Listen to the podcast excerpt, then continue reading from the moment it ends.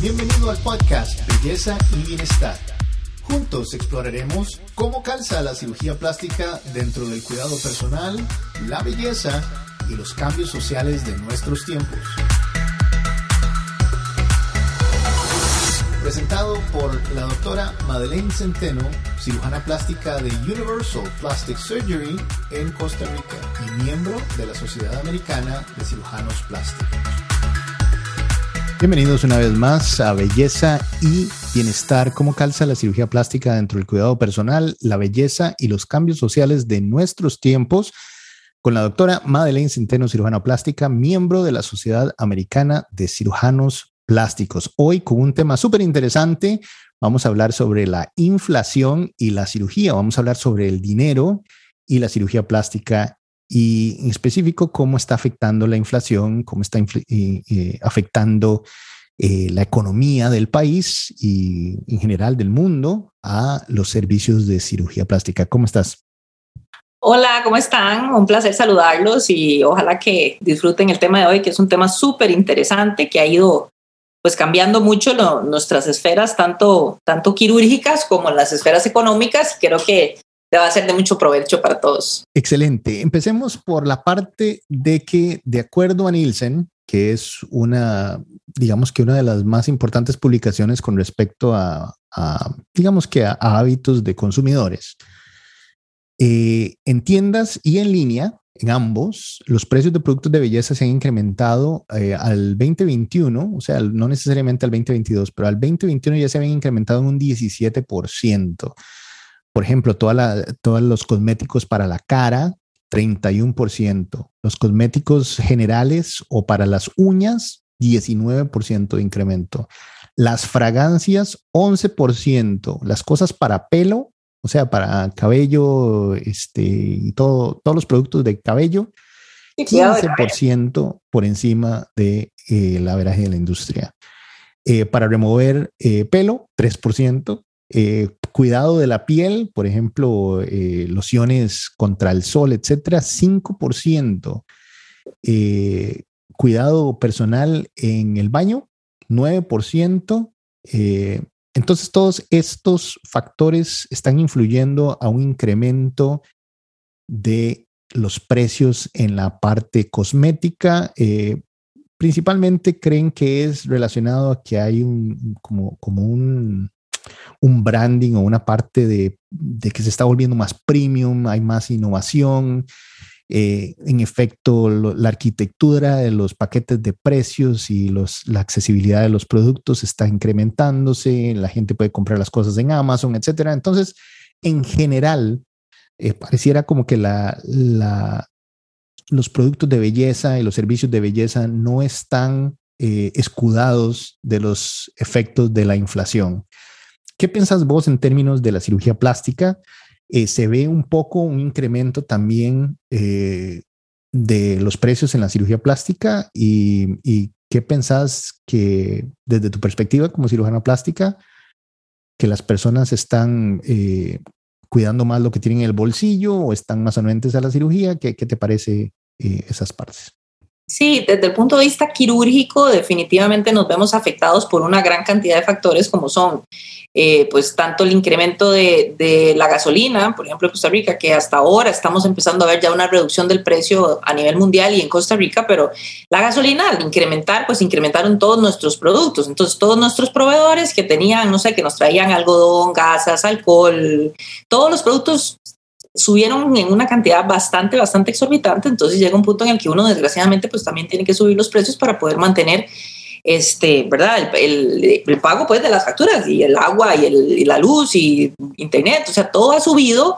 Se ha visto una inflación bastante, bastante severa y uno lo nota, no sé si tal vez nuestros nuestros escuchas lo, han notado, pero a mí me pasa que yo lo noto muchísimo cuando uno hacer compras y, las, las, cuentas de las compras del supermercado ahora son el doble, digamos, de lo que uno pagaba hace pre-pandemia. Por ejemplo, yo, para, para un cálculo, yo pagaba 33 mil colones, en, en, empezando la pandemia, 33 mil colones de gasolina y este, a la semana. Y empecé ahora, en la época en la que estaba más cara la gasolina, estaba pagando el doble, 65 mil colones de gasolina. Ya ha ido empezando a bajar, hemos tenido algunas reducciones, pero bueno, cuando, cuando existen todos esos aumentos tan dramáticos del precio de los productos que nosotros utilizamos para nuestros servicios, para poder ofrecer un servicio apropiado a nuestros pacientes, pues claro que eso también se traduce pues en un incremento de los servicios a todo nivel. Y eso pues sí, desgraciadamente termina, termina traduciéndose en un incremento de la cirugía también. Sí, de acuerdo a las estadísticas de la Sociedad Americana de Cirugía Plástica eh, Estética, ASAPS, el precio de facelift en el 2021 en los Estados Unidos incrementó un 3% a cerca de 9.100 dólares sin anestesia y sin costos de sala de cirugía. Eh, y eso es la parte no, tal vez más tranquila, digamos, en el último, al, al 2021, pero en, el en los últimos cinco años se ha aumentado en cerca del 30% el facelift. Y bueno, eh, lo que comentábamos antes, en lugares más caros, por ejemplo en Nueva York, un facelift puede costar hasta 150 mil dólares.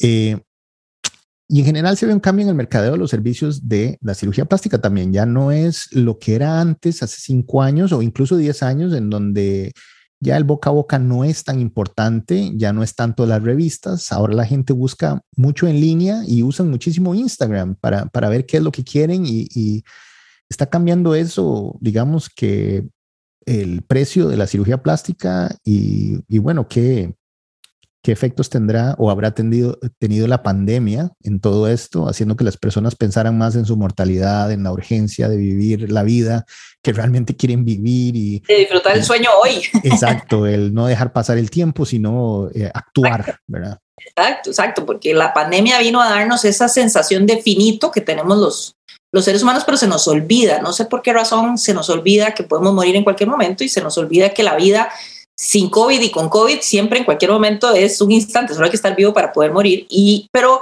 como que se hizo más palpable, ¿verdad? Cuando teníamos este, familiares que han fallecido, amigos que han fallecido, profesores que han fallecido, colegas que han fallecido. Entonces, de COVID uno empieza a decir, bueno, como digo yo, a, veces uno siente, ¿verdad? Como que la muerte le está respirando uno aquí en el cuello y entonces muchos de mis pacientes han empezado a, a, mencionar este, este tipo de comentarios de, no, yo, yo me he dado cuenta que mejor hay que vivir el hoy, eh, que este sueño no tengo por qué esperarme otros cinco años o siete años o diez años, sino que mejor me voy a quitar esa pancita o me voy a levantar las mamas o me voy a arreglar eh, los párpados que los tengo caídos, no sé. O sea, una serie de cosas que tal vez la gente dice, un día lo hago, un día lo hago y esta sensación de mortalidad de, ser humano finito, que tal vez siempre lo hemos sido, pero nos, se nos olvidaba anteriormente esta, esta sensación de mortalidad probable ante un evento como el COVID se hizo mucho más palpable.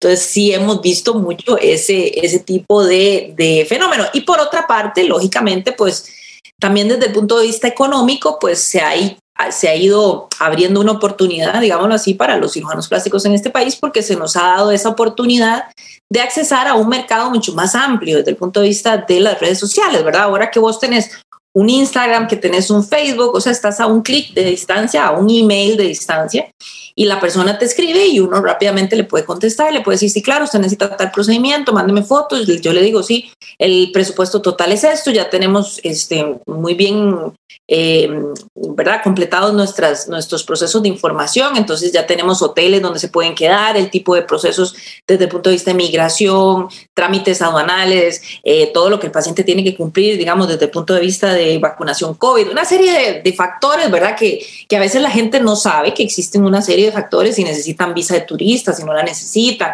eh, toda esa información que ya nosotros hemos logrado recopilar, entonces la enviamos a los pacientes y desde el punto de vista técnico para ellos es muy sencillo simplemente tomar un avión y venirse para acá, recibir atención de primer nivel eh, porque eh, pues les damos un excelente servicio y luego pues se montan un avión y se van.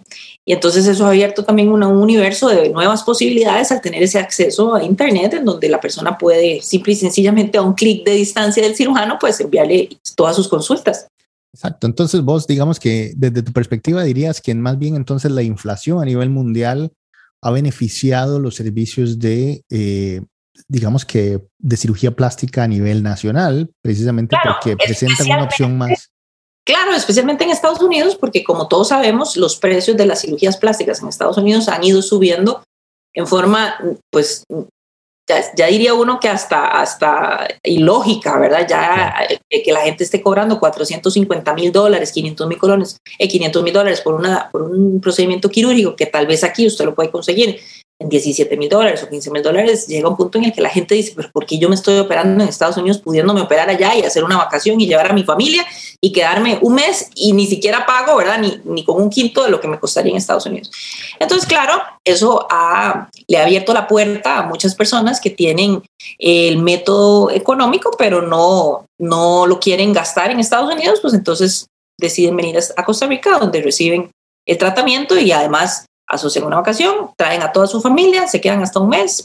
Y también, bueno, tenemos que asociarlo también, pienso yo, con una facilidad al tema de los, de los servicios, porque ahora con un Airbnb, VRBO, ¿verdad? Son, son una gran cantidad de aplicaciones que uno puede simple y sencillamente accesar a muchísimos servicios sin necesidad de ir a un hotel o sin necesidad de, de ir específicamente a los lugares tradicionales de oferta de servicios, como fueron los hoteles para, para por ejemplo, habitaciones. Entonces ahora puedes este, alquilar un apartamento por un mes y te sale a un precio muchísimo más cómodo porque ahora la gran cantidad de ofertas desde el punto de vista de, apps en donde vos te metes, alquilas un lugar, alquilas un carro, eh, o sea, eh, ha hecho, la tecnología ha sido tanta la apertura que vos estás en contacto con todos tus posibles clientes. El único, el único asunto es lograr estar enfrente de ellos cuando, cuando están buscando esa información, ¿ya? Claro, es, es como una verdadera aplicación de la globalización. O sea, en efecto se está volviendo global eh, la parte de la cirugía plástica.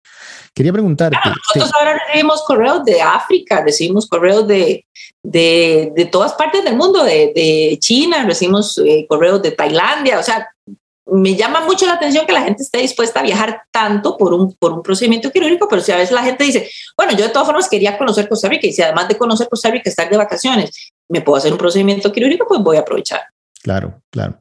Eh, sí, y el turismo médico en Costa Rica en general está en auge, eh, precisamente por la seguridad, por la capacidad de utilizar seguros internacionales, eh, por la democracia, por la parte también de eh, vacaciones y toda la parte de turismo eh, asociada al, turismo médico en sí, la cercanía de las montañas y la cercanía de la costa en unas cuantas horas en ambos. La política es un tema muy importante para las personas que andan buscando vacaciones sin, sin ¿verdad? Sin, sin acabar. Este, o sea, a ver, eh, la estabilidad política es súper importante y nosotros el hecho de no tener ejército y pues tener eh, paz hace que sea un destino muy, muy solicitado por todos los turistas. Y la seguridad en sí, San José es una de las ciudades más seguras para extranjeros, entonces eso también eh, juega un papel, o sea, no es lo mismo operarse en Costa Rica que operarse en México, por ejemplo. O sea, son o en Honduras, son cosas distintas, ¿verdad? Y entonces este, eso también juega en la decisión de los pacientes de, de venir a un destino como Costa Rica, ¿verdad? Pero quería preguntarte, un poco cambiando el tema, ¿llegan pacientes con el Instagram y te enseñan un resultado en específico y te dicen, yo quiero los músculos de este eh, muchacho, quiero, o, sea, te preguntan ese tipo de cosas o todavía no te muestran, digamos, resultados de Instagram? No, sí, muy frecuentemente la gente trae fotografías de Instagram, no, no tal vez nuestras, sino de algún de algún artista o algún artista en particular que quieren tener la nariz de, no sé, cualquier artista, o que quieren los pómulos de tal artista, o que quieren la barbilla de un artista en particular, o, la línea mandibular de tal artista. Entonces es muy frecuente que vengan con fotografías para ver si uno puede lograr el mismo, el mismo resultado. Claro, claro. Sí, definitivamente todas estas apps, todas estas eh, nuevas tecnologías que están surgiendo, pues hacen que que definitivamente la sensibilidad al precio pues sea mucho menor eh, y que la comparación de esos precios sea una cosa mucho más global, o sea, que la persona no, no solo está comparando eh, a nivel local de, digamos, que las opciones que tiene en su casa, sino que compara todas las, las diferentes opciones que tiene ya a, nivel internacional, ¿verdad? Eh, y eso nos trae el tema de la belleza y la, la, sensibilidad al precio en servicios tradicionalmente considerados de lujo, porque para nadie es un secreto que la cirugía plástica, en, primero que todo, no es barata, pero este, es considerada además como un servicio de lujo. ¿Está cambiando eso? O sea que ya, digamos, em, una persona que no necesariamente se consideraría, se consideraría una persona de compra de servicios de lujo, ya tiene acceso a la cirugía plástica o eh, todavía se considera que la cirugía plástica es casi que para, para una clase alta? Bueno, pienso que hay de todo, porque eh, hemos entrado también a una, a una etapa en la vida del ser humano en donde se permite cierta organización, digamos, ya una persona que tenga un salario propio y que pueda accesar a créditos en salud, que ahora en Costa Rica son bastante frecuentes y bastante populares, la mayor parte de los bancos han sacado una modalidad que se llama créditos en salud que tienen un interés un poquito más bajo que el resto de los créditos personales. Entonces eso le permite al paciente accesar a un servicio de salud que, por ejemplo, estamos incluidos en ese tipo de servicios como la cirugía plástica, o la cirugía reconstructiva, que bueno, pues que son dos aspectos, digamos, de la misma moneda, pero la persona tiene acceso a ese tipo de créditos, entonces sigue pagando una cuota posterior, pero elige realizarse la cirugía prontamente. Y eso creo que ha venido a, a, disminuir ese concepto de que la cirugía plástica es solo para personas que tienen dinero y solo, solo para personas que pueden costearse ese pequeño lujo. Porque realmente eh, pienso que este tipo de préstamos han venido a a darle esa posibilidad a muchos pacientes que de otra forma no podrían realizarse este tipo de cirugías. y en el pasado hablábamos un poco sobre también el, eh, el, cambio de las actitudes de las personas, por ejemplo, a nivel laboral, en donde en efecto una señora de 65 años que todavía tiene que estar en el mercado laboral, pues tiene que competir contra, eh, qué sé yo, personas mucho más jóvenes, que se ven más jóvenes, que se ven más vitales, eh, y entonces ya no se vuelve algo casi como un lujo del todo, sino más bien una necesidad de, competir en el mercado laboral.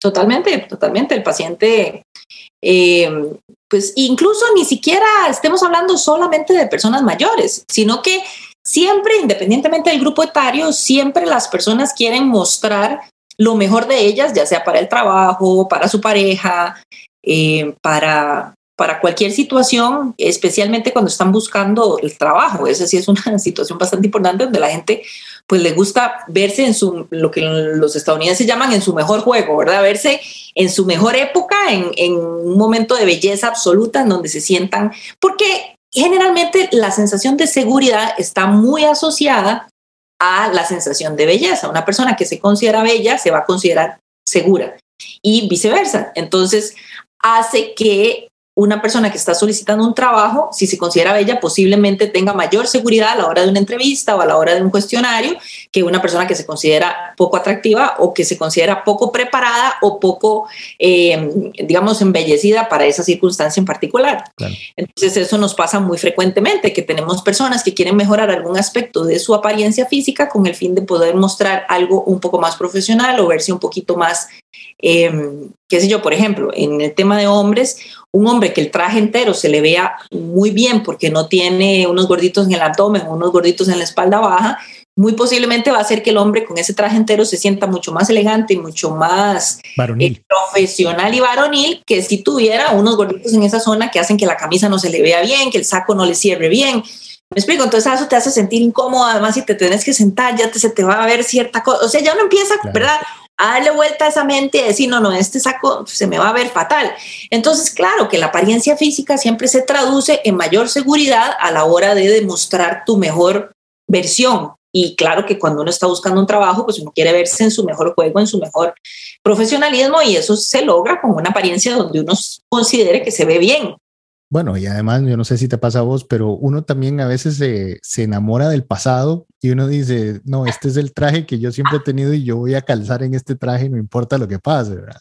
Sí, Entonces, sí, sí, ir a la tienda y comprar uno más grande es, es casi que como, de, es como aceptar eh, la derrota contra el tiempo, ¿verdad? Totalmente, o cambiar de talla, cambiar de talla, que, uno siempre, que uno siempre fue M y ahora me toca comprar talla L o sea, es todo un drama, ¿ah? esto es duro. Claro, duele, duele, exacto. Bueno, eh, hemos hablado muchísimas veces, eh, tal vez no a nivel de podcast, pero sí hemos hablado muchísimas veces sobre el riesgo de buscar solamente cirugía plástica al más bajo costo posible sin importar la preparación del cirujano.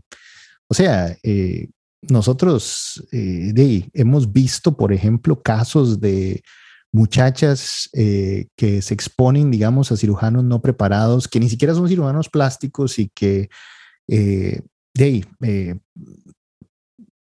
se la juegan, por decirlo de alguna forma, y terminan jalándose tortas y realmente eh, defraudando la confianza del paciente y haciéndoles un problema a nivel de salud. ¿Qué, qué pensás eh, en términos de esos riesgos de buscar la cirugía plástica al más bajo costo? ¿Qué, qué crees que, cuáles son los, los, los principales problemas de eso?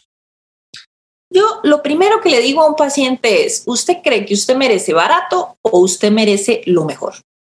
Eso es lo primero que yo le pregunto a un paciente. Cuando un paciente me dice, pero es que la cirugía, la cirugía plástica que usted me está cobrando, me parece que está muy caro para mí. Yo siempre le digo, ¿usted quiere barato o quiere excelente calidad para usted? Y generalmente cualquier persona me va a decir, lo que yo merezco es excelente calidad. No me van a decir, lo que yo merezco es barato. Claro. Entonces, eso es una, algo que nos permite ponernos en una perspectiva apropiada para el paciente, porque primero una cirugía plástica le va a cambiar la vida a la persona de por vida. Entonces, si la persona tiene una nariz que no le gusta, esa nariz le va a cambiar de por vida. Si la persona tiene las orejas en una posición que no le gusta, por ejemplo, tuve un paciente que tenía 14 años y en la consulta él me pudo decir que era tanto el bullying que le hacían en el colegio por las orejas que tenía, que eran demasiado prominentes, eh, prominentes que él ya sabía a qué hora los papás no estaban en la casa, a qué hora podía tomar un bus para llegar al puente específico de donde él sabía que ya se iba a tirar. Entonces, ese día ese paciente se quedó internado de una vez y se operó de una vez, eso pasó en el Hospital San Juan de Dios. Entonces, en algunas ocasiones, las, las imperfecciones de nuestro cuerpo nos crean un complejo tan grande que realmente son una emergencia, porque la persona ya ha pensado quitarse la vida secundario a ese problema, que para uno tal vez sea algo sin importancia, para ese niño significa algo gravísimo. Claro.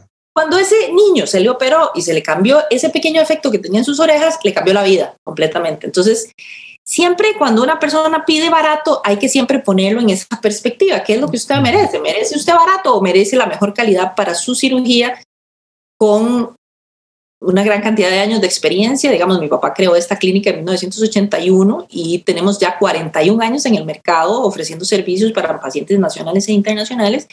Y yo creo que todo eso tiene un peso. O sea, realmente muchas veces muchos de los, de los, estos médicos que, que se hacen pasar por cirujanos plásticos le dicen a sus pacientes, usted no necesita la experiencia de un cirujano, yo, yo le puedo hacer eso.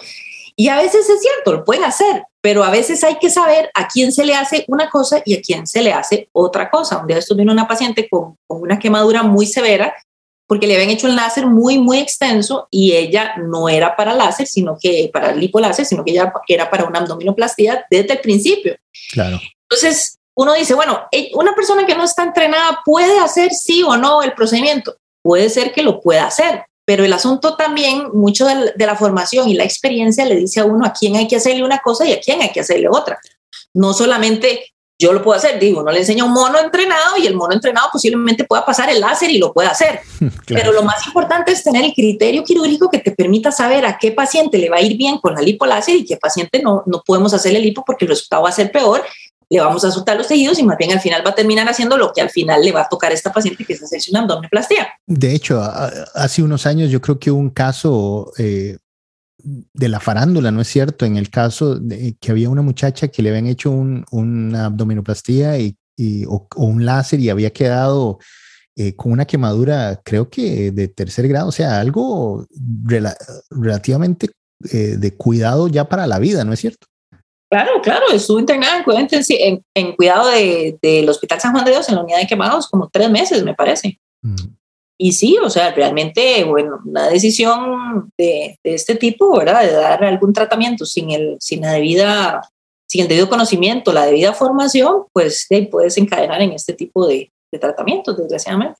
Bueno, eh, entonces, para terminar, cuando una persona no tiene el dinero, realmente... Eh, eh, qué sé yo, eh, por cuestiones de la vida, eh, por, qué sé yo, la etapa o, o incluso problemas financieros o qué sé yo, no tiene el dinero para operarse hoy, pero desea operarse tan pronto como sea posible, ¿qué opciones hay? Entonces, ¿qué, ¿qué, debería hacer una persona que dice, yo necesito operarme porque realmente necesito cambiar esto que, que tengo en mi vida, que necesita cambiarse, pero no tengo el dinero? O sea, ¿cuál es la opción? ¿Qué es lo que tengo que hacer? ¿Debería esperar? ¿Debería pedir un préstamo? ¿Debería... O sea, ¿qué, qué, qué es lo que debe hacer la persona de acuerdo a tu opinión?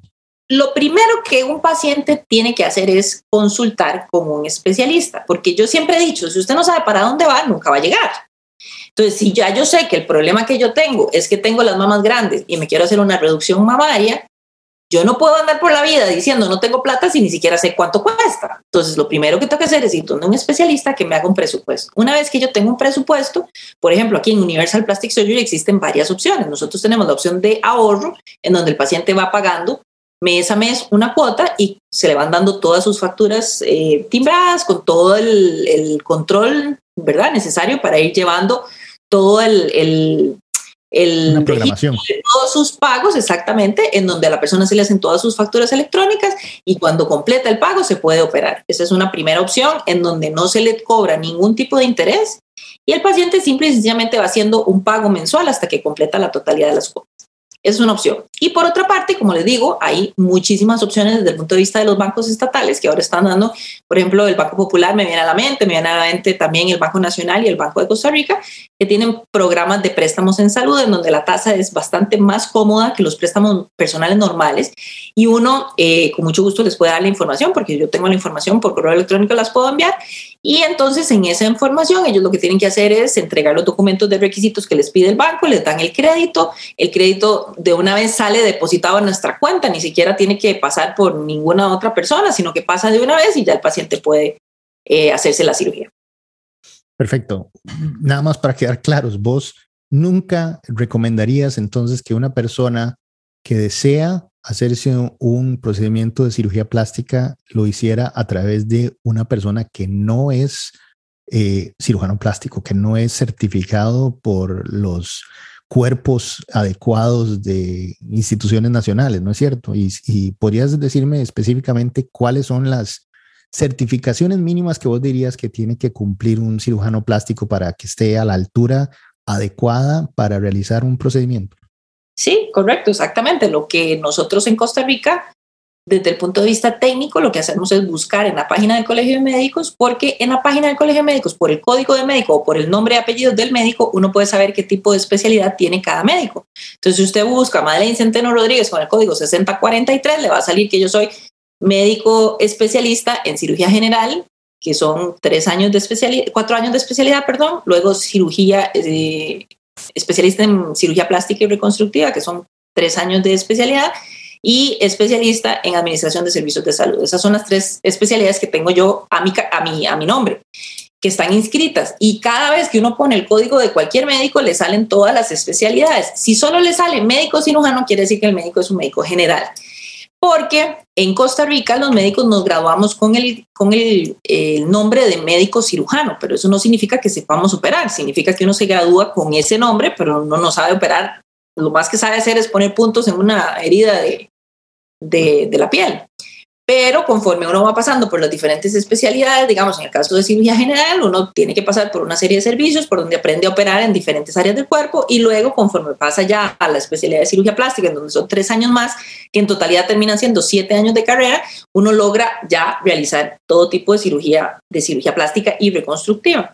Bueno, y aún así, una persona recién graduada de cirugía plástica también... Este, exactamente, eso es lo que yo iba a decir pues, cuando uno no tiene mucha experiencia, pues desgraciadamente, pues es, es poca la, la, pues la, ¿qué podemos decir? El bagaje académico, ¿verdad? Que, que es todo un conjunto, ¿verdad? Un médico no, no, no se forma con solo estudiar en un libro, porque todo lo que pasa en un cuerpo, uno poco a poco va aprendiendo que la cicatrización, las posibles complicaciones, o sea, una serie de conceptos que una vez que uno hace la parte técnica, que puede estar muy bien hecha, el cuerpo después cicatriza de otra forma y que además pueden existir complicaciones que pueden modificar también ese resultado. Entonces, es todo un conjunto que se va a basar tanto en el conocimiento que uno tiene de la carrera como en la experiencia que tiene como, como especialista, lo que finalmente hace que una persona que tenga bastante más años, por ejemplo, yo en este momento tengo ya 13 años de ser cirujana plástica, 20, 22 años de ser médico, entonces todo ese bagaje hace que uno pueda pues manejar mejor los casos, ¿verdad? Claro. Claro. Bueno, y Universal Plastic Surgery está en el mercado, como vos decías, más de 42 años ya. y de, definitivamente, este, de la, digamos que los casos hablan por sí mismos. Eh, y bueno, y para todos los escuchas que desearan eh, encontrar más información sobre de todo lo que Universal Plastic Surgery tiene para ofrecer, pueden hacerlo visitando el sitio web plasticsurgerycr.com, plasticsurgerycr.com o siguiéndonos en las redes sociales Instagram, Facebook, YouTube y más. Bueno, muy bien.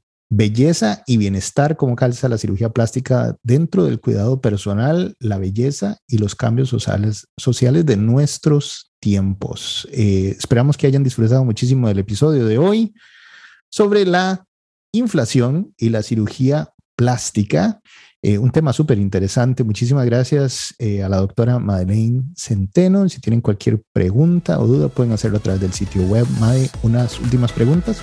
Eh, perdón, unos últimos comentarios. No, pues ojalá que les haya interesado este tema y pues que sigan al tanto de nuestros próximos episodios porque realmente estamos tocando temas muy, muy interesantes. Perfecto. Hablamos entonces la próxima vez. Que estén muy bien. Hasta luego.